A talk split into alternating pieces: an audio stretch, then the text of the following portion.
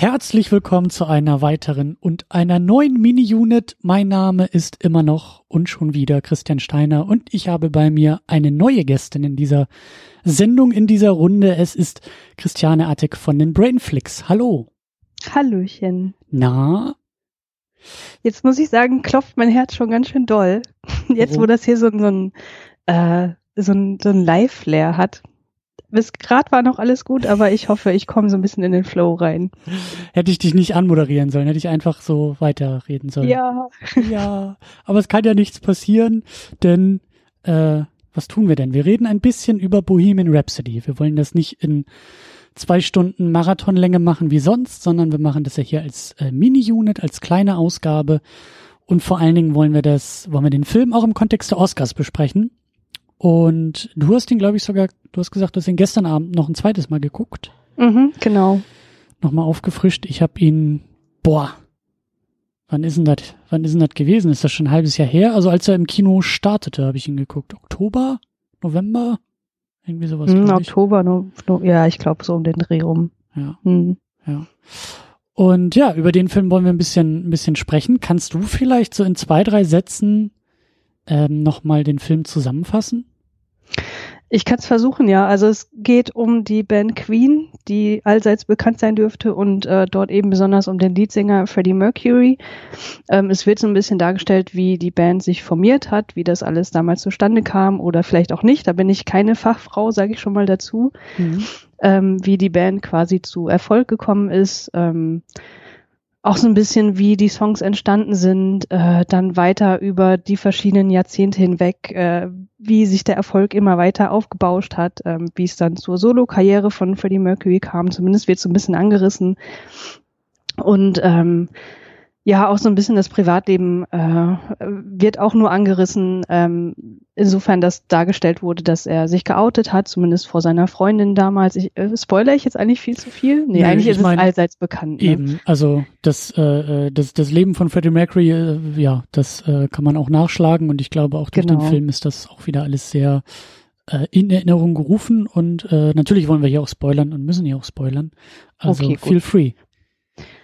Ja, und dann äh, wird auch noch seine AIDS-Erkrankung thematisiert. Ähm, und das Finale des Films ist dann sozusagen der Live-Aid-Auftritt, der relativ lange ähm, auch dargestellt wird, nicht so lange wie er in, in Wirklichkeit war, aber mhm. das ist dann sozusagen der Höhepunkt und äh, Schlusspunkt des Films. Genau. Klassisches Musik-Biopic, wenn man so will. Der, ja. Die Zusammenkunft der Band, der Aufstieg der Band, die Auseinandersetzung innerhalb der Band und ja, alles endet eben in diesem legendären Konzert bei Live Aid. Genau. Ähm, der Film ist durchaus äh, kontrovers, nicht nur mhm. kontrovers bei den Oscars äh, diskutiert, aber ganz besonders dort auch, weil äh, Regie führte zumindest auf dem Papier und in den Credits Brian Singer der aber eigentlich irgendwie nach ein paar Wochen rausgeworfen wurde, weil der überhaupt nicht mehr auf dem Set aufgetaucht ist und wohl auch Stress mit Hauptdarsteller Remy Malek hatte und ähm, ja, ich glaube, der, äh, wie sagt man, nachgerückte Regisseur ist nur als Produzent aufgeführt. Das hat aber, glaube ich, auch irgendwelche gewerkschaftlichen Gründe.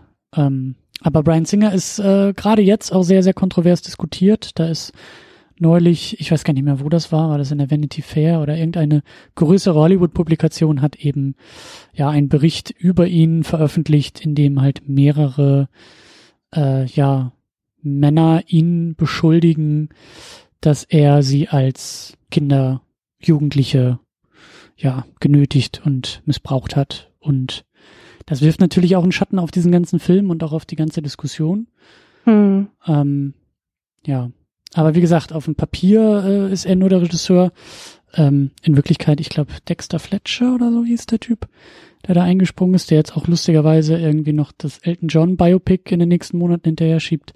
Aber äh, durchaus turbulent und eben auch durchaus turbulent diese Produktion, mhm. die auch ähm, dann angehalten war. Aber wir haben eben ja ein ein ein größeren Cast. Wir haben natürlich die Band, die da gecastet wurde. An allererster Stelle natürlich Remy Malek als Freddie Mercury, der eben auch für den Oscar nominiert ist mit dieser Rolle. Wir haben Lucy Bounton als Mary Austin, die, äh, wie du schon erwähnt hast, die Freundin, die, die Partnerin von Freddy. Wir haben, ich kann diesen Namen nie aussprechen, Gwilym Lee als Brian May, der dem Original zumindest sehr, sehr, sehr ähnlich sieht. Also mhm. klasse getroffen, gut gecastet. Wir haben Ben Hardy als Roger Taylor und wir haben Joseph Mazzello als John Deacon. Und ja, wie stehst du denn so zu dem Film? Wie ist denn so vielleicht auch deine doppelte Meinung, wenn du ihn einmal im Kino gesehen hast? Wie war das? Und wenn du ihn jetzt nochmal, ich gehe mal davon aus, dass du ihn zu Hause nachgeholt, also ein zweites mhm. Mal geguckt hast. Wie war das denn zu Hause so? Also nach dem Kinobesuch war ich total geflasht, eigentlich auch schon währenddessen. Ähm, ich habe ja vorhin gesagt, ich kenne mich mit Queen überhaupt nicht aus. Also ich wusste von deren Existenz. Man kennt natürlich auch so die größten Hits. Ich wusste auch, dass äh, ähm, Freddie Mercury schwul war und äh, auch an AIDS gestorben ist. Aber das war so im Grunde alles, was ich wusste. Und ich habe auch anders als du keine emotionale Bindung zu dieser Band oder zu der Musik. Deswegen ähm, bin ich da relativ naiv rangegangen. Und ähm, ich war sehr, sehr schnell im Film drin. Also ich fand der, oder finde es auch immer noch, dass der einen sehr gut abholt, ähm, dass er die Faszination für die Figur, aber auch für die Musik super rüberbringt. Also äh, ich glaube, ich bin nicht die Einzige, die danach erstmal ein bisschen was von Queen sich anhören musste oder auch den Live-Aid-Auftritt sich angeschaut hat. Also äh, der Film macht auf jeden Fall unglaublich Lust auf die Musik und sich auch näher noch mit der Geschichte äh, der Band auseinanderzusetzen. Ähm, und und das ist eine Sache, die kann ich wirklich nicht über viele Filme sagen. Nach dem Film oder auch während des Films hatte ich das Gefühl, dass ich wollte, dass der immer weitergeht. Mhm. Also der war mir einfach viel zu kurz und ich dachte, ach Mann, ich hätte das jetzt gerne noch eine Stunde weitergesehen. Ähm, das rechne ich dem Film nach wie vor sehr hoch an. Aber ich muss auch sagen, gestern mit einem etwas kritischeren Blick auf das Ganze ähm, haben sich doch einige äh, Kontrapunkte manifestiert, die ich auch in einer Pro- und Kontraliste da äh, niedergeschrieben habe. Sehr gut, vorbildlich, Hausaufgaben gemacht. Ja. Und äh, das hat das Bild schon etwas getrübt, aber dennoch würde ich sagen, dass es ein guter Film ist, aber definitiv kein perfekter Film. Mhm. Ja, also ich glaube, wir sind uns auch einig, der Film lebt halt auch sehr, sehr stark von der Musik. Ja, ähm, absolut. Also als ich den im Kino gesehen habe, war das wirklich so. Und ich glaube, da war ich auch nicht der Einzige, der da im Kino saß. Ich musste mich echt zusammenreißen, nicht irgendwie. Also ein, ein stilles Fußtippen hat noch geklappt. Das hat mhm. keiner mitgekriegt, aber so ich, also die Musik ist so fantastisch und eben auch im Kino mhm. äh, mit mit entsprechendem Soundsystem vor der Leinwand so zu sitzen, dass du das Gefühl hast, Freddy lebt noch und springt dir gerade mitten ins Gesicht. Ja, ähm, ja das hat wirklich sehr, sehr gut funktioniert und sehr, sehr viel Spaß gemacht. Und ja, ich meine, der Film, der kriegt jetzt ordentlich so auf den Deckel aus allen möglichen, ähm, aus allen möglichen Bereichen. Ich glaube, das ist auch der, ähm, wie soll man sagen, der beliebteste Film in dieser Oscar-Gruppierung als bester Film, also der mhm. beliebteste zu hassende Film, den irgendwie alle furchtbar finden und den man am einfachsten, glaube ich, auch furchtbar finden kann. Ähm, aber ja, ich meine, er hat auch, der Film hat, hat so viele schwierige Aufgaben, die er irgendwie auch meistern muss. Ähm, mm. Einerseits muss er irgendwie der, der, der Person Freddie Mercury gerecht werden. Und ich glaube, also einerseits tut es in meinen Augen Remy Malek eigentlich ganz gut. Deswegen bin ich auch recht zufrieden mit seiner Nominierung als bester, als bester Hauptdarsteller. Ähm, ich weiß nicht, ob er der Beste des Jahres war. Ich, ich habe auch noch nicht so sehr in dieser Kategorie ähm, nach, nach seinen Konkurrenten irgendwie geschaut, aber ich finde, er ist eines, eines der Highlights. Neben der Musik, die hoffentlich auch in allen möglichen Bereichen irgendwie nominiert wurde, ist, ist er aber auch ein großes Highlight. Ich finde, er hat eine unfassbar, wie sagt man, ehrenlose Aufgabe, weil das geht halt nicht. Also das ist unmöglich, mhm. Freddy zu spielen und dem echten Freddy irgendwie überhaupt äh, äh, gerecht zu werden. Und hundertprozentig schafft er es in meinen Augen auch nicht, aber er kommt dem schon echt unfassbar nah. Also ich, ich konnte da, ich konnte da mitgehen, was, was ihn angeht, was seine Besetzung angeht, was sein Spiel angeht. Ich weiß nicht, wie, wie, wie dir das ging. Auch der Rest der Band finde ich ist auch sehr, sehr gut getroffen. Ja, ich bin da absolut bei dir. Also äh, gut getroffen ist der Rest der Band, aber auf jeden Fall auch. Das Problem ist nur, dass die halt nicht wirklich was zu tun haben. Ne? Also dass das Drehbuch nicht viel hergibt, für die anderen Leute auch mal ein bisschen zu scheinen sozusagen. Mhm. Ähm, Remy Malek macht das hervorragend meiner Meinung nach. Ähm, ich weiß nicht, wie es dir geht. Ich habe den im Original geschaut beide mhm. Male. Hab ich auch, und er hat ja auch eine sehr besondere Stimme. Also die klingt auch, also normal, wenn er spricht, halt der hat so was Zerbrechliches, finde ich. Und der ich finde das Freddy hat, oder oder der nee, der der Malik. Remy Malek meine Mhm. ich jetzt. Und ich fand, das hat super ge gepasst. Das hat dem Ganzen noch eine gewisse Tiefe gegeben, ähm, weil es kam ja immer wieder mal ein bisschen rüber, dass Freddie Mercury auch wahrscheinlich, wie gesagt, alles äh, mit dem Disclaimer, dass ich mich nicht, nicht wirklich auskenne, Mhm. dass er schon eine auch zerrissene Persönlichkeit war. Ähm, oder zumindest eine Persönlichkeit mit vielen, tja, wie soll ich sagen, mit vielen Unterschieden in einer Person vereint. Also so dieses teilweise ziemlich einsame, ähm, was sich zum Beispiel in den Szenen gezeigt hat, wo er dann seine Freundin angerufen hat, Mhm. ähm, aber eben dann eben diese absolute Rampensau und Mhm. äh, der mit einem Fingerschnips Millionen Leute äh, auf seiner Seite haben konnte. Und ich finde, das hat er schon in seinem Schauspiel ziemlich gut rübergebracht. Also ich, ich mag ihn halt generell auch sehr als Schauspieler und äh, ich fand, das war super. Ja. Wohingegen die anderen Leute, naja, wie gesagt, hätten sicherlich noch mehr zeigen können, wenn das Drehbuch noch mehr hergegeben hätte.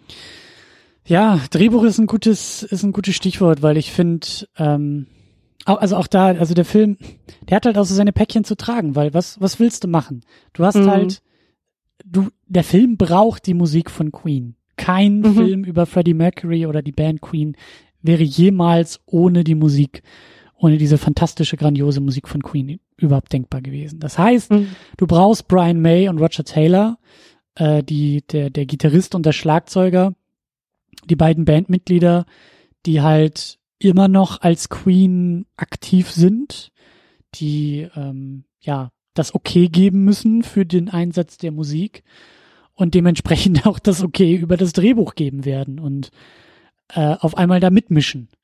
Hm. Und ähm, natürlich ist es dann auch schwer, weil Freddy kannst du nicht mehr fragen, weil der lebt nicht mehr.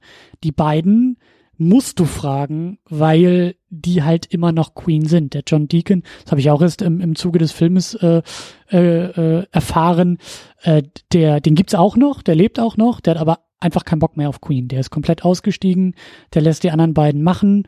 Äh, ich glaube, der kriegt irgendwie so äh, einmal im Jahr ein bis mehrere große Geldsäcke irgendwie per Laster, glaube ich, auf den Hof gefahren und dann ist wieder gut. Aber die beiden sind halt wirklich noch aktiv dabei und dann dürfte auch klar sein, dass ja, dass da schon ein gewisses Ungleichgewicht oder oder eine gewisse Schwierigkeit auch auch um das Drehbuch herum und um diese Geschichte herum vielleicht entsteht, weil natürlich haben die beiden auch Eigeninteresse und äh, wollen vielleicht auch in einem Licht dastehen, was vielleicht auch nicht Mhm. unbedingt der Wahrheit entspricht oder ähm, ja, was halt vielleicht einseitiger ist, weil die beiden halt mehr Mitspracherecht haben als andere. Hm. Und da gab's ja eben auch neulich bei Twitter, das fand ich eigentlich auch sehr schön. Ähm, da hatte irgendjemand, also da, da, der Film ist irgendwie für den besten Schnitt nominiert und dann hat irgendjemand da so eine Szene rausgegriffen, die halt ja ziemlich kaputt geschnitten ist und in so einem Schnittgewitter eine relativ banale Szene irgendwie zeigt, nämlich wie irgendwie die Band äh, mit Freddy zusammen irgendwie einen Manager, mit einem Manager irgendwie diskutieren und das Ding ist halt wirklich rein von den Schnitten her ist das halt schon auch ja sehr merkwürdig zumindest. Und dann hat sich aber jemand drauf gemeldet, der wohl selber äh, Editor ist, also selber im Schnitt arbeitet und auch gesagt hat, hier passt mal auf, Freunde, äh, die Szene kann man halt ziemlich doof finden und sie ist vielleicht auch nicht gelungen, aber wenn man bedenkt, was, also wer alles an dieser Szene wahrscheinlich herumgemäkelt und rumgewerkelt hat, plus auf einmal ist der Regisseur gar nicht mehr dabei und im Schnittraum sind vielleicht Takes vorhanden, die äh, offensichtlich keinen Sinn ergeben und äh, der arme Mensch im Schnittstudio musste auf einmal irgendwie eine Szene draus klöppeln. So, dann, Mhm. dann, also all das kommt ja von irgendwo her. Und äh, finde ich auch ein bisschen schwierig, also so, so diese, diese Mob-Mentalität, die halt eben jetzt auch sehr gerne auf diesen Film einfach einprügelt und äh, äh, eben weil der jetzt auch da nominiert ist als bester Film halt irgendwie komplett in der Luft zerpflückt, ähm, ist mir mittlerweile auch ein bisschen zu doof, aber ich habe halt wirklich Probleme. Ich habe Probleme mit dem Film, ich habe Probleme mit dem Drehbuch vor allen Dingen. Das hatte ich auch in einem Holiday Special gesagt. Da ist der Film ja für mich jetzt auch nicht so mega angekommen.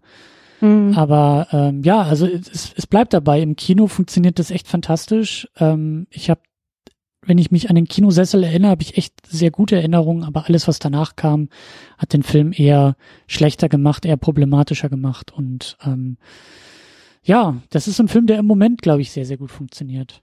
Zumindest bei mir Mhm. gut funktioniert hat. Ja. Aber wenn du Ja, das auch so ein bisschen Fall. bestätigst, weil du sagst, zweite Sichtung hat den Film auch zumindest anders irgendwie eingeordnet. Naja gut, eine zweite Sichtung, da ist es ja auch immer so, dass man dann äh, die Geschichte kennt und man auch an, auf andere Dinge einfach mehr achten kann und äh, da fallen halt diverse Dinge auf, ne? Mhm. Also das, was du gerade angesprochen hast mit den Schnitten, diese, diese Szene, die ist wirklich, was den Schnitt angeht, richtig schlimm. Also das, da kommen schon die Till Schweiger-Filme wirklich ran, was, was die Schnittfrequenz angeht. Ähm, und da musste ich wirklich mich zwingen, nicht so sehr mehr drauf zu achten, um den Rest dann wieder genießen zu können. Das ist Mhm. wirklich, das sollte man eigentlich vorher gar nicht wissen. Und es tut mir leid, dass wir das jetzt hier thematisieren und dass wahrscheinlich die Leute dann in, beim nächsten Mal schauen auch mehr drauf achten. Aber ähm, ja, das ist auf jeden Fall ein Punkt. Und äh, also generell, was ich sehr schade finde, ist, dass der Film halt absolut konventionell aussieht. Ähm, also was Kameraeinstellungen und, und Kamerafahrten und so weiter angeht, da ist halt nichts Besonderes da. Also ich sag mal, also das, was gestern so mein Gefühl war, ist, wir haben einen guten Film, aber es ist nicht der beste Film, der es hätte sein können. Schon allein, was das ganze Technische angeht. Der Film sieht manchmal aus, als hättest du da den schlimmsten Instagram-Filter drüber gelegt. Also wenn ich da an diese Szenen denke, wo sie da in dieser Landschaft stehen mit ihrem Tourbus und überlegen, scheiße, was machen wir jetzt? Der, der Bus ist irgendwie kaputt. Das ist echt Instagram in Perfektion. Also das, Hm. da hatte ich mich auch wieder an, an die schlimmsten Till Schweiger äh, Dinge erinnert. Was guckst du denn immer für Till Schweiger Ich guck das gar nicht. Ich guck das. ich guck das nicht wirklich, aber ähm, die sind ja nun mal bekannt dafür, für Ja, die Schnitte und für die für das Color Grading und so weiter. Ähm, und das ist mir auch wirklich negativ aufgefallen, aber ähm, dann gibt's halt auch wieder sehr viele Punkte, die ich hier auch auf meiner Pro-Seite hab. Hau mal Natürlich, raus, hau mal raus. Ich will nicht nur Natürlich erstmal an erster Stelle die Musik ist ja klar, ne? Also, dass die, die Begeisterung für die Musik vermittelt werden kann, das steht außer Frage. Das ist aber auch wieder mit einem negativen Punkt verbunden, denn warum wird das Lied Bohemian Rhapsody nicht wenigstens einmal von vorne bis hinten gespielt im Film? Also, das ist ja an sich ein relativ fragmentarischer Song, ja, aber das heißt ja nicht, dass man den auch nur in Fragmenten im Film unterbringen muss. Das hat mich total aufgeregt. Also, dass man immer so angeteasert wird und dann aber so fallen gelassen wird, wo man denkt so, ach scheiße, jetzt hätte ich es aber doch gern mal komplett gehört. Hm. Ich weiß nicht, ob dich das gestört hat. Ging eigentlich. Ich, äh, Okay. ja, nee, ich glaube. Ich bin, mich hat's glaube ich eher gestört, dass sie äh, bei Live Aid noch einen Song weggelassen haben. Aber ich glaube, das Ah. hat halt technische Gründe, weil die Aufzeichnung auch, die es halt gibt, die da bei YouTube auch rumfliegt. Da, Mhm. also bei dem Konzert, bei dem Song gab's halt heftige Rückkopplung auf der Bühne und das ist ah, wahrscheinlich, okay. also da gibt's halt kein Material, was du benutzen kannst für so einen Film, außer sie hätten diese Rückkopplung auch noch mit eingebaut, aber naja, das ist halt, das, das ist nicht der Film, der sowas tut. Der, der schneidet dann eher das raus, was stört. Ja. Ähm, was ich noch auf der Pro-Seite stehen habe, ist äh, das, was ich auch Anfang schon gesagt habe, die Faszination für die Freso Person Freddie Mercury, die kommt schon rüber.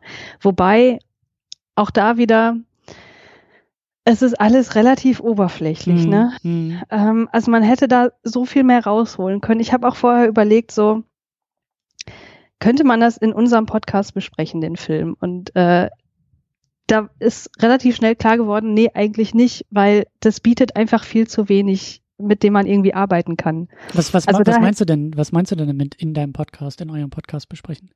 Also wir sprechen ja über äh, Psychologie im Film, das heißt, wir suchen uns äh, gezielt Filme raus, die irgendein psychologisches Phänomen oder eine Störung oder was auch immer behandeln oder zumindest thematisieren und dann ähm, verbinden wir das eben mit Wissenschaftskommunikation über dieses Phänomen. Und das ist halt die Frage, ja gut, was, was könnte Bohemian Rhapsody da irgendwie als Phänomen sein? Äh, Störung gibt's da sicherlich keine, die man da irgendwie thematisieren könnte. Hm. Aber ähm, ja, was ich auch me vorhin meinte, diese Zerrissenheit in der Persönlichkeit, äh, diese Dualität, die da vielleicht auch so ein bisschen immer wieder angerissen wird. Oder tja, Einsamkeit machen wir jetzt auch demnächst als Thema, aber das bietet sich halt auch, also das ist so vieles wird nur so angerissen. Ja. Ich meine, natürlich will der Film unglaublich viel zeigen und hat auch unglaublich viel zu zeigen auf so vielen verschiedenen Ebenen. Und das ist klar, dass da keine Ebene so wirklich ähm, bis ins perfekte Detail ausgearbeitet werden kann. Aber mein Gefühl war, dass der Film vielleicht auch einfach zu viel will. Also man kann nicht in zwei Stunden die komplette Bandgeschichte ja. irgendwie niederschreiben und noch ein Psychogramm des, des äh, Leadsängers irgendwie mit unterbringen, wo man am Ende denkt so, ja, geil, ich weiß jetzt genau, wie der war oder so. Also vielleicht habe ich da auch zu hohe Ansprüche, aber das wäre vielleicht auch das Interessantere noch gewesen. Mhm. Ja, das ist für mich ja auch das Fazit des Films, dass ich das Gefühl habe, dass der, also die Entscheidung, also die Geschichte, die da erzählt wurde, die Entscheidung, diese Geschichte so zu erzählen, mhm. halte ich halt auch für, für die langweilige, wenn nicht sogar die falsche Variante. Also mhm. äh, in meinen Augen geht's, sollte es nicht darum gehen, oder der ganze Film ist halt dann eben so dieses klassische Musikbiopic, guck mal, wie toll wir sind, mhm. guck mal, wie toller wir noch werden. Und jetzt müssen wir die Welt überzeugen, wie toll wir sind. Und dann müssen wir uns nochmal beweisen und allen zeigen, wie toll wir sind. Und so dieses, die, die Geschichte, das hätte vielleicht auch nicht die Geschichte von Queen sein müssen, aber dann hast du halt wieder Brian May und Roger Taylor, die wahrscheinlich auch sagen, ja, aber wir haben ja auch einen ganz wichtigen Teil dazu beigetragen, also muss es auch die Geschichte von Queen werden, weil viel spannender ist die, die Geschichte rund um Freddie Mercury und um die Person. Mhm. Aber vielleicht hast du auch da das Problem, ähm, das haben auch andere schon gesagt zu dem Film, so, du siehst ja dann auch so die Szenen teilweise, wenn Freddy da seine Hauspartys schmeißt und da irgendwie das Koks durch die Gegend fliegt und äh, Alkohol in Strömen und äh, vielleicht noch andere Drogen, dann hast du halt die Bandmitglieder irgendwie daneben sitzen, die eher mit den Schultern zucken und sagen, ja Mensch, Freddy, also unsere Welt ist das hier auch nicht. So. Und wahrscheinlich war es in Wirklichkeit nicht allzu anders. Also ich kann mir gut vorstellen, dass die anderen drei bei Queen, ich kenne mich jetzt auch nicht wahnsinnig gut aus mit der Band, aber ich glaube, die hatten auch so ihre Fragezeichen, was Freddy anging, so im Studio und auf der Bühne und, und äh, beim Musizieren ist das wahrscheinlich alles cool gewesen. Aber weißt du ja auch nicht, wie nah sie ihm wirklich standen, wie nah er sie auch rangelassen hat, wie, wie, wen er überhaupt äh, rangelassen hat und wo er sich überhaupt öffnen konnte. Und deswegen ist er vielleicht bis heute noch so dieses Rätsel und vielleicht ist es eben auch die größere Schwierigkeit, dieses Rätsel zu knacken. Und das, versucht der Film halt auch nicht so wirklich. Also, wie du sagst, mm, ja, der genau. entscheidet sich dann oft eher für, für eher oberflächliche Antworten und manchmal vergisst er vielleicht auch noch die korrekte Frage vorher zu stellen. Mhm. Und ähm, klar, und arbeitet sich, arbeitet sich dann eben an dieser fantastischen Musik ab und an einem relativ klassischen Band Musik Erfolgsgeschichtenrezept. So. Mhm. Und ja, und wie gesagt, mein großes Problem ist halt eben auch, das habe ich dann auch erst später erfahren und gelesen, aber das so das das Ende und diese ganze Konstruktion um Live Aid und seine AIDS-Erkrankung und da irgendwie was miteinander in Verbindung zu bringen und dass er halt irgendwie mit dem Konzert der Welt und seiner Band und allen und sich nochmal was beweisen wollte. Das ist wohl alles extrem konstruiert und äh, ja, wie ich finde, auch, also ohne, ohne die echte Person zu kennen, aber durch diese ganzen konstruierten Entscheidungen habe ich eben auch das Gefühl, dass das, das kann eigentlich gar nicht viel mit der Wahrheit oder mit einem wahren Kern oder einer wahren Emotion eigentlich zu tun haben, wenn das so extrem konstruiert ist. Aber es ist natürlich, es ist ein, es ist schon eher ein filmischer Bogen und ein filmisches Finale und vielleicht war da die Notwendigkeit oder die gefühlte Notwendigkeit größer, sowas irgendwie zu erzählen, anstatt eben, ja, bei den Fakten zu bleiben. Hm. Ja. ich, ich kann das schon verstehen. Ich meine, das, das spannt einen Superbogen. Ne? Das ist äh, ein tolles Narrativ, was da äh, aufgebaut wird. Aber ich frage mich da halt auch, wenn man bei sowas schon nicht so genau ist, wie viel Wahrheit steckt da generell in diesem Film. Mhm. Also ich habe dann auch hinterher mal den Wikipedia-Artikel über die Band gelesen und ich dachte so, an einigen Stellen, ja, das hat im Film aber irgendwie anders ausgesehen ich meine, andererseits ist wieder das Argument, na, das ist ja auch keine Dokumentation. Klar. Natürlich ist es das nicht. Das ist schon äh, ein bisschen fiktionalisiert, aber andererseits will man dann ja doch zumindest ein paar Fakten dann auch als solche präsentiert bekommen. Ja, und wie gesagt, für mich ist so das Entscheidende, ob es immer noch einen emotionalen Kern trifft. Also es ist egal, mhm. in welchem Jahr jetzt welcher Song wie entstanden ist, ob sie jetzt wirklich äh, so aussahen und irgendwie 82 den einen Song geschrieben haben, stellt sich raus, in Wirklichkeit haben sie den schon 80 geschrieben. Who cares? Mm, ne? Mhm. Das ist ja, jetzt nicht ja. so, nicht so wichtig und relevant, aber halt dieses komplette Finale so, er wusste eigentlich zu dem Zeitpunkt wohl sehr wahrscheinlich nicht, dass er AIDS hat. Die Band hat sich überhaupt nicht zerstritten irgendwie unmittelbar vor Live Aid, mhm. sondern das letzte Konzert war irgendwie zwei Monate davor. Ja, plus er ist da nicht auf die Bühne gegangen als letzter großer Abgesang äh, äh, und als letztes großes Denkmal für die Welt, sondern er ist auf die Bühne gegangen, wie alle, um einfach ein fettes Konzert zu spielen. Und das war's. Also diese, diese auf, diese emotionale Aufladung, so, das finde ich halt schon ein bisschen, ein bisschen fies. So, dass dann, klar, auch gerade solche Musikbiopics gerne mal an der einen oder anderen Schraube dann irgendwie aufdrehen und so manche zwischenmenschliche Beziehungen vielleicht ein bisschen äh, vereinfachen oder eben auch Figuren zusammenwerfen. Das ist es ja irgendwie auch, dass da äh, Plattenchefs und und ähm, ich glaube, äh, wie sagt man, ja so so kritische Stimmen, die die Band im Laufe der Jahre gesammelt hat, äh, vor den vor den großen Erfolgen. So, da habe ich überhaupt kein Problem mit, dass man das immer auf eine Figur irgendwie zuschneidet und einer Figur Sätze und und und Dinge sozusagen in den Mund legt, die auf mehrere Figuren in der wahren Welt verteilt mhm. waren. So, das das ist dann, da, da sage ich auch, ja, das ist ein Film und äh, da da da kann man gut äh, zusammenfassen und zusammenfügen. Aber ich finde halt so diese also gerade weil es das große Finale des Filmes ist und, und wahrscheinlich auch viel. Ich bin ja auch so rausgegangen und dachte, wow, okay, krass. Also so stand er bei Live Aid anscheinend auf der Bühne und das, das war so, ne, das waren so seine Gedanken und das, das, das schwang vielleicht noch mit und dann stellt sich raus so, nö, überhaupt nicht. Mm.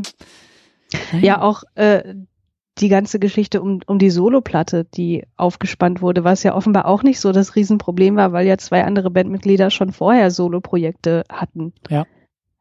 Ja.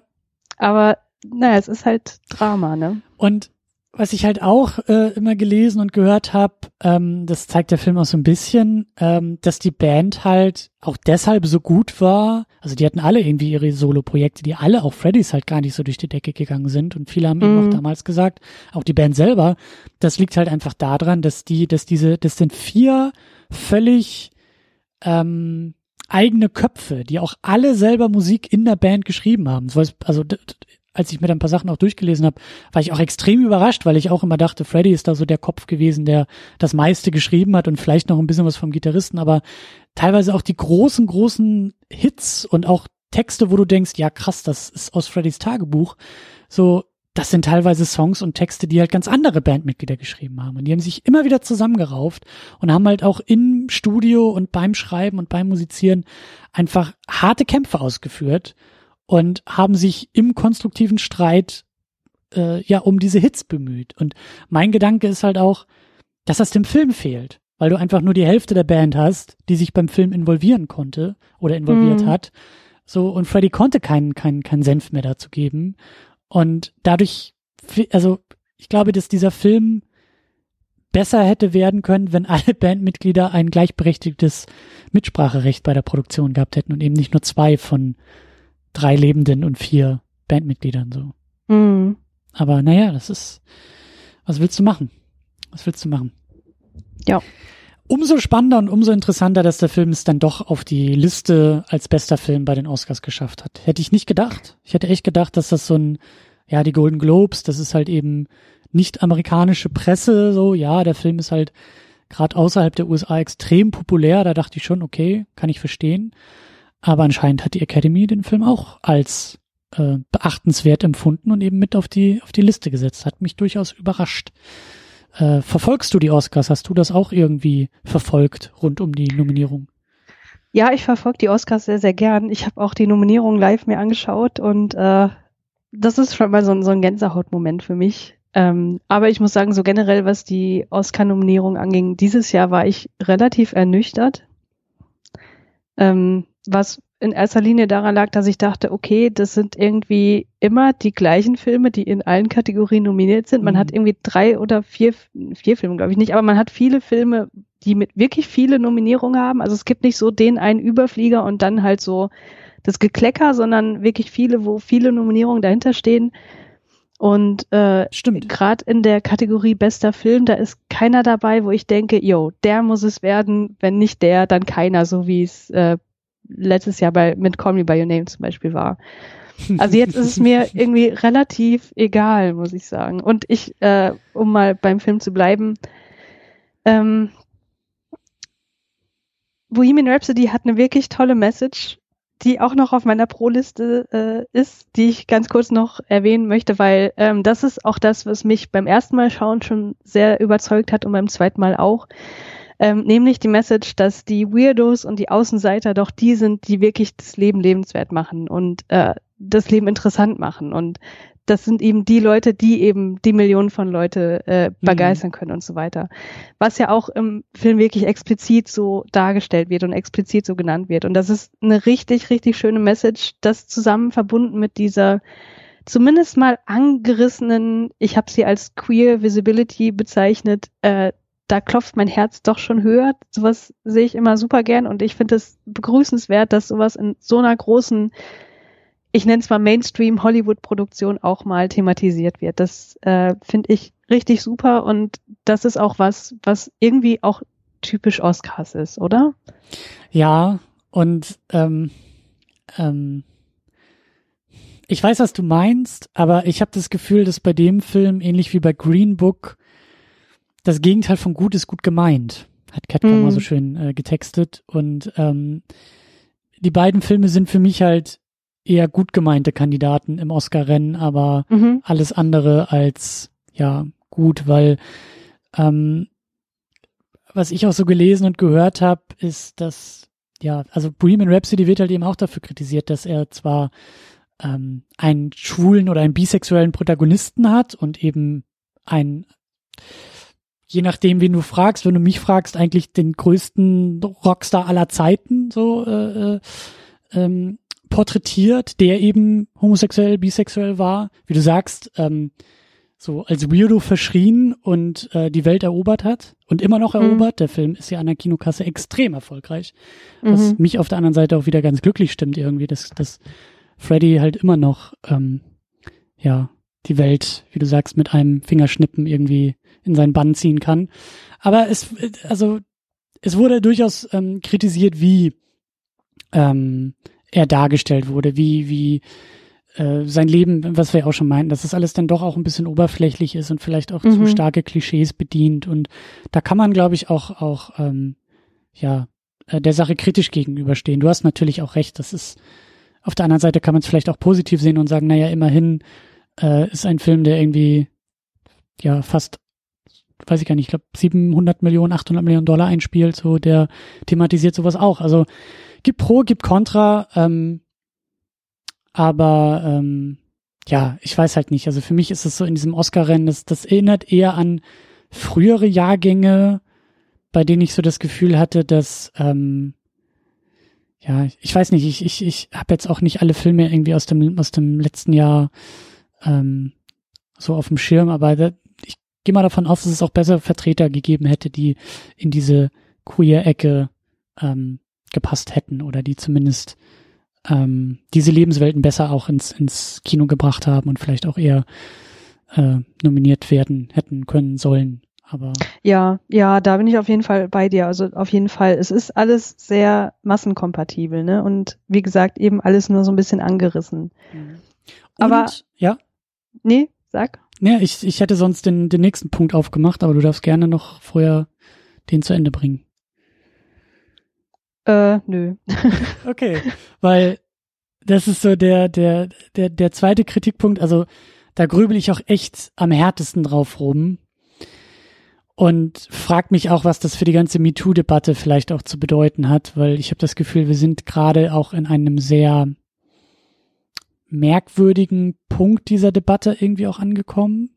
Es ist lang genug her. Ich habe das Gefühl, dass da vielleicht auch manchmal die eine oder andere Gegenwelle jetzt irgendwie kommt, dass gerade so jemand wie Louis C.K., den ich früher absolut vergöttert habe und der sich ja auch äh, ja extrem daneben benommen hat, um es mal so auszudrücken, der so langsam mhm. irgendwie an seinem Comeback zu arbeiten scheint, ohne sich das Comeback zu erarbeiten. Und dann hast du halt eben diese ganze Kontroverse um Brian Singer noch dabei, bei der ich auch das Gefühl habe, also das wundert mich durchaus, dass die Academy, ich weiß nicht, also das, das war ja eigentlich lange Zeit auch ein offenes Geheimnis rund um Brian Singer, was, was, was ihm danach gesagt wurde und diese Anschuldigungen, die, die hingen schon länger über ihm. Und da gibt's ja auch die Theorie, dass er deshalb ähm, ich glaube, im Oktober 2017, als es mit MeToo losging und wirklich diese, diese, diese Welle losgetreten ist und auf einmal, ja, betroffene Personen ein, ein, ein sehr lautes Megafon bekommen haben und ihnen zugehört wurde.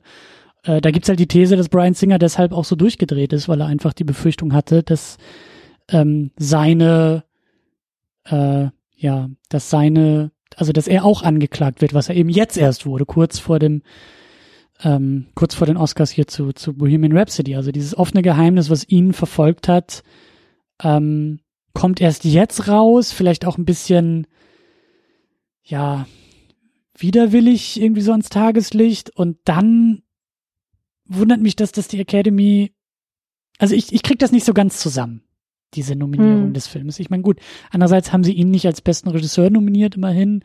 Aber ich frage mich, was das zu bedeuten hat. Ob das irgendwie auch ein Signal sein könnte. Gibt es vielleicht Leute in der Academy, die sagen, das Thema ist jetzt durch, darüber müssen wir uns keine Gedanken oder Sorgen mehr machen und äh, die Musik ist doch so schön in dem Film und der Remy Malek spielt die Rolle so toll, da können wir doch jetzt mal drüber hinwegsehen, dass ein, ja, dass jemand wie Brian Singer den Film, der, der Regie geführt hat. Also ich, ich, ich weiß nicht, ob das ein Zeichen ist oder ob ich mir da zu viele Gedanken mache, aber schon komisch. Ja, es hat auf jeden Fall einen Beigeschmack, ne? Ähm, ich kann da auch, also ich will da auch gar nicht mutmaßen, was da eventuell die Beweggründe sind, die dazu geführt haben, den Film trotzdem zu nominieren. Ähm, aber man kann auf jeden Fall sagen, dass Bohemian Rhapsody jetzt nicht als der geilste Film von Brian Singer äh, in die Geschichte eingehen wird. Also der ist halt, also der Regisseur ist halt völlig egal, mhm. weil die Inszenierung halt so konventionell ist, das hätte jeder machen können. Also das hat irgendwie keinen, keinen, ähm, wie sagt man, keinen Pinselstrich. Nee, jetzt komme ich nicht auf den richtigen Begriff. Doch, äh, also gut. keine Handschrift, gut. so wollte ich sagen. Ähm, also das ist jetzt kein, was weiß ich, äh, jetzt fehlen mir hier die, die Regisseure in meinem Kopf. Es ist kein Film, wo man, wo man sagen würde, ja, ist kein ähm, Brian Singer Film. Kein Brian Singer Film, genau. Es ist, es ist der Queen Film. Ja. Insofern, ja, kann ich auch wiederum verstehen, dass man das trotzdem nominiert hat, weil es eben überhaupt nicht um den, um den Regisseur geht. Aber andererseits, wie du sagst, könnte man es auch so interpretieren, dass es jetzt vielleicht auch ein bisschen äh, verwaschen wird und man das Ganze nicht mehr so ernst nehmen könnte. Aber wie gesagt, da will ich mich echt nicht äh, in die Nesseln setzen. Ich auch nicht. Das ist wirklich nur laut gedacht, weil ähm, auch, auch, auch diese Gedanken und jetzt auch dieser Podcast, das ist ja auch nur eine Momentaufnahme und eine Zeitaufnahme und äh, mm. ähm, ja, das ist immer noch eine, eine fortgehende Diskussion, die geführt wird, ein fortwährendes Thema. Mm. Und ähm, wer weiß, vielleicht gucken wir in zwei Jahren zurück auf diesen Punkt mit diesem Film oder mit dem Regisseur und sagen, okay, da hat sich tatsächlich irgendwie etwas verändert oder verschoben. Vielleicht auch nicht, keine Ahnung. Mhm. Aber ja, es ist auf jeden Fall ein Film oder auch ein, ein, eine Nominierung mit Kontroversen und ich glaube auch, um, um so langsam auch eine Einschätzung zu den, zu den Oscar-Chancen zu geben, ich glaube, dass das den Film, also die, die Kategorie bester Film durchaus beeinflussen wird. Also ich, ich, mhm es ist ja immer, ne, wir, wir grübeln über die Academy, dieses ominöse Konstrukt von Personen und kein Mensch weiß so richtig, wer das eigentlich ist und, und wie die überhaupt so richtig ticken. Und das ist ja auch kein, es ist ja nicht die Academy. Es sind ja tausende von Leuten mit unterschiedlichen Meinungen und Geschmäckern und Herkünften und Lebenswelten und Erfahrungen und Berufen und das ist ja alles ein, ein riesiger Klumpatsch. So, deswegen wäre es auch immer falsch zu sagen, also die Academy wird sich schon nicht erlauben oder die Academy wird schon zu der Erkenntnis kommen. Kannst du ja auch nicht, aber ja. ähm, es liegt halt so nahe, so zu argumentieren. Und ich, ich, ich glaube halt, dass, deswegen hat es mich ja gewundert, dass überhaupt nominiert wurde, aber ich glaube, dass eigentlich ein Haufen Leute durchaus davon beeinflusst werden könnten, sein könnten, dass jetzt eben diese Anschuldigungen kommen und dass, mhm. dass der Film halt kontrovers diskutiert wird. Und das ist ja auch immer, es ist so ein guter Monat zwischen Nominierung und ähm, Verleihung oder ich glaube drei Wochen oder dreieinhalb Wochen Zeit haben sie zum Abstimmen. Und das ist ja immer die Zeit, wo halt eben die Diskussion auch entscheidend ist. Also mhm. äh, letztes Jahr zum Beispiel war es ja kurz vor den Oscar-Nominierungen, dass dann eben auch James Franco ähm, ja ähm, wie soll man sagen, also angeklagt, aber nicht im juristischen Sinne, sondern halt eben ähm, äh, ja im, im, im gesellschaftlichen Sinne angeklagt wurde. Und äh, dass es eben hieß, er hätte sich auch an Frauen, ähm, also er hätte Frauen ausgenutzt. Und da waren halt auch so ein paar Kontroversen, die dann eben äh, aufkamen, die wohl auch dazu geführt haben, dass er eben nicht als bester Hauptdarsteller, glaube ich, für, für Disaster Artist nominiert wurde, obwohl er den Golden Globe kurz vorher noch gekriegt hat. Also diese mhm. Diskussionen können durchaus Meinungen beeinflussen und ähm, das ist so ein bisschen so, ich vergleiche das halt gern so mit Aktien. Und ich glaube, der Aktienkurs für Bohemian Rhapsody in diesem Pferderennen rund um den Oscar ist durch die ganze Diskussion eher eingebrochen als nach oben gegangen. Würde ich jetzt mal so sagen. Würde ich auch so sagen, aber ich glaube auch, wenn diese ganze Diskussion nicht da wäre, wäre es auch nicht derjenige, der den Oscar für den besten Film bekommen sollte. Hast du einen Favoriten? Ach Gott, jetzt müsst ihr erstmal wissen, was alles nochmal so nominiert war. Hast du da gerade eine Liste? Äh, nee, aber ich kann sie dir, ich fall die ganze Zeit nur Oscars in meinem Kopf rumschweren. Ich glaube, ich krieg sie noch auf die Reihe und vergesse vielleicht einen Film. Also wir haben A Star is Born. Ja. Wir haben Bohemian Rhapsody. Wir haben The Favorite. Roma. Green Book. Black Panther. Weiß. Und ich habe doch gesagt, dass mir der achte Film nicht einfällt. Ähm, und Black Clansman. Ah ja. Ähm, Roma habe ich nicht gesehen. Green Book, hast du Green Book gesagt? Ja, Green Book war auch dabei, genau, ne? Habe ich auch, auch noch nicht gesehen. Und Favorite habe ich nicht gesehen. Und äh, so wie ich meinen Geschmack einschätzen würde, würde mir wahrscheinlich The Favorite am allerbesten gefallen. Äh, aber wie gesagt, ich habe es noch nicht gesehen. Ähm, von den Filmen, den, die ich gesehen habe, äh, hat mich Black Clansman am nachhaltigsten beeindruckt. Ähm, aber das ist halt auch kein Film, der einen Oscar für den besten Film gewinnt. Mhm. Ähm, ich hoffe, dass äh, Stars Born den Oscar nicht bekommt, weil das wäre meine, äh, meines Erachtens nach auch nicht gerechtfertigt. Genauso wie Bohemian Rhapsody. Also ich, ich hoffe einfach mal, dass The Favorite da abräumen wird. Ich empfehle den Film auch komplett. Also ein sehr, sehr schöner Film. Ja, ich freue mich auch schon so, wenn ich den endlich gucken kann. Ich bin ja schon seit Wochen irgendwie krank und ich krieg diese ganzen geilen äh, Vorstellungen, die jetzt gerade im Kino laufen, irgendwie nicht mit. Und Aber dann kannst du ja Roma gucken, weil den gibt's ja bei Netflix. Ja, stimmt. Ja, ja, das, das müsste ich eigentlich mal machen. Das muss ich nachholen. Hast ja. recht. Also meine, meine großen und ich, also ja auch generell im Oscarin die großen Favoriten sind ja The Favorite und Roma. Mhm. Und ich glaube auch, dass die beiden Filme das, also im Kampf um den besten Film das eher unter sich ausmachen. Ich hoffe ja, dass The Favorite gewinnt und Roma den besten fremdsprachigen Film gewinnt, so dass beide Filme mhm. gewinnen können. Ich möchte immer, dass alle Filme irgendwie ja. gewinnen. So. Aber genau. Ja. Und ich meine, Bohemian Rhapsody, so, ich sag ja, Remy Malek würde ich das eigentlich schon auch gönnen, weil. Ja, das schon. Mhm. Ne? Du, du magst ihn auch, ich mag ihn auch sehr gerne. Mr. Robot habe ich auch sehr gerne geguckt. Und er ist mhm. auch so ein, er ist mir zuerst aufgefallen, als er den, ich glaube, Emmy für Mr. Robot bekommen hat. Und dann habe ich so seine Dankesreden, ich habe die Serie gar nicht gekannt, aber habe mir so seine Dankesreden angeguckt und seine Interviews auch danach und dachte, irgendwie ein geiler Typ, weil da so alles andere als typisch Hollywood-Star und gerade mhm. typisch männlicher Hollywood-Star ist in seiner Art und und deswegen würde ich ihm das schon auch irgendwie gönnen, trotz dieser ganzen Kontroversen. Aber ja, absolut. Also ich habe den zuerst in einem Computerspiel kennengelernt. Jetzt äh, wüsste mein Mann Julius sofort, wie das heißt. Irgend so ein Horrorspiel. Ja, genau. Und da habe ich den gehasst und ich fand den so ätzend. Und Julius meinte aber, ja, dann hat das doch eigentlich gut gemacht. Und ich dachte so, ja, stimmt. Und in äh, Mr. Robot habe ich äh, ihn dann äh, so wirklich wahrgenommen als Schauspieler auch. Und äh, tja, da habe ich mein Herz an ihn verloren. Mhm. Das habe ich auch ein bisschen, aber mal gucken, ob es reicht für die Trophäe. Aber mhm. tja, guckst du denn die Oscars? Wirst du dir auch die Nacht um die Ohren hauen oder wie, wie ist dein Plan? Ja, da bin ich ehrlich gesagt noch ein bisschen mit mir am Ringen. Ähm, ich habe es die letzten, weiß nicht, zehn Jahre immer gemacht, aber es nervt mich halt wirklich zunehmend. Also vor allem diese Werbeunterbrechung, ne? Also ganz äh, kurz, so ganz kurz, ja? ganz kurz. Ja? Das liegt doch daran, weil Call Me By Your Name letztes Jahr nicht gewonnen hat, oder? trägst du, träg, trägst du denn nicht noch so, einen so einen leichten Schmerz in deinem Herzen, dass die Academy den Film. Hm. Ja, ja, ja. Hm. Kann ich gut verstehen. Kann ich sehr gut verstehen. So ein großartiger Film. Ähm, aber zurück zu, warum ich so genervt bin. Also wirklich die letzten anderthalb Stunden der Oscar-Verleihung, da hast du ja wirklich nach jedem Preis eine Werbeunterbrechung. Und das ist wirklich, das, man hält es nicht aus. Und da denke ich mir, ich denke mir jedes Mal, wozu bleibst du übrigens eigentlich wach die ganze Zeit? Das ist doch, es, das hat deine Aufmerksamkeit eigentlich gar nicht verdient, diese ja. blöde Veranstaltung hier. Ja.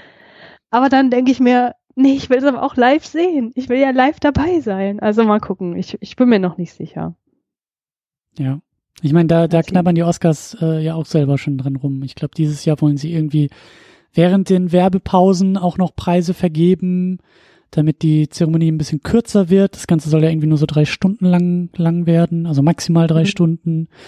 Und ja, ich glaube, dieses Jahr wird auch so in diesem ganzen Prozedere der Verleihung durchaus, durchaus auch ähm, was passieren. Also auch da, die Oscars müssen sich, glaube ich, auch neu erfinden. Mal gucken. Ja. Mal gucken. Ich habe da auch viel drüber nachgedacht. Ich meine, die Emmys machen es, glaube ich, auch. Da gibt's ja irgendwie so die technischen Kategorien und also die werden irgendwie zweimal verliehen und das eine ist eine Zeremonie, die irgendwie keiner verfolgt, außer die Leute, die nominiert sind.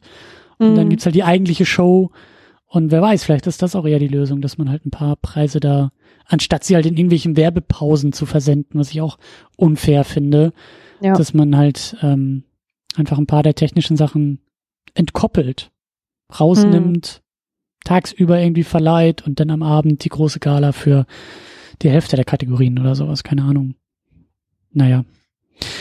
Ja, bei uns ist auf jeden Fall wieder Livestream angesagt. Deswegen machen wir ja auch hier ein bisschen diesen ganzen Mini-Unit-Aufwand, über alle Filme auch vorher nochmal zu sprechen.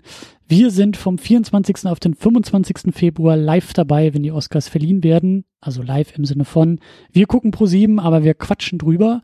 Wir sind sehr wahrscheinlich insgesamt zu fünft. Das wird auch sehr, sehr viel Spaß machen. Ich gehe davon aus, dass der ein oder, oder andere Schnaps auf den Tisch kommt.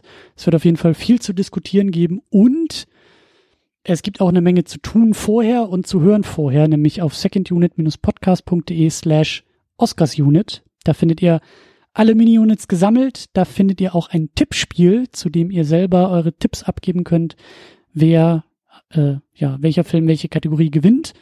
Ähm, wir arbeiten auch noch fleißig an Preisen. Ich hoffe, wenn das hier online ist, dann ist da auch ein riesen Potpourri an tollen Preisen äh, bei dem Tippspiel dabei. Ansonsten macht es natürlich auch so Spaß, einfach mitzutippen und zu gucken, wer recht hatte. Schöne ist, wir können die Tipps auch live während der Veranstaltung schon auswerten und äh, so ergeben sich dann nochmal weitere äh, Wettrennen um äh, Gewinne. Und ja, wenn ihr das Ganze unterstützen wollt, dann könnt ihr es natürlich bei Patreon und bei Steady und auch bei uns im Blog nachschauen, wie ihr diesen ganzen Wahnsinn namens Oscars Unit verfolgen und unterstützen könnt. Und so oder so finde ich das gut, wenn ihr zuhört, wenn ihr dabei seid und wenn ihr mithelft. Christiane, ich danke dir sehr, sehr für deine Zeit und auch für deine Energie, trotz äh, ja, abklingender Krankheit noch hier mit mir über Bohemian Rhapsody zu sprechen. Vielen Dank. Ja, ich danke dir für die Einladung. Es hat sehr viel Spaß gemacht. Sehr gut. Dann noch einen schönen Tag, schönen Morgen, guten Abend, was auch immer. Äh, viel Spaß dabei. Bis zum nächsten Mal. Tschüss. Tschüss.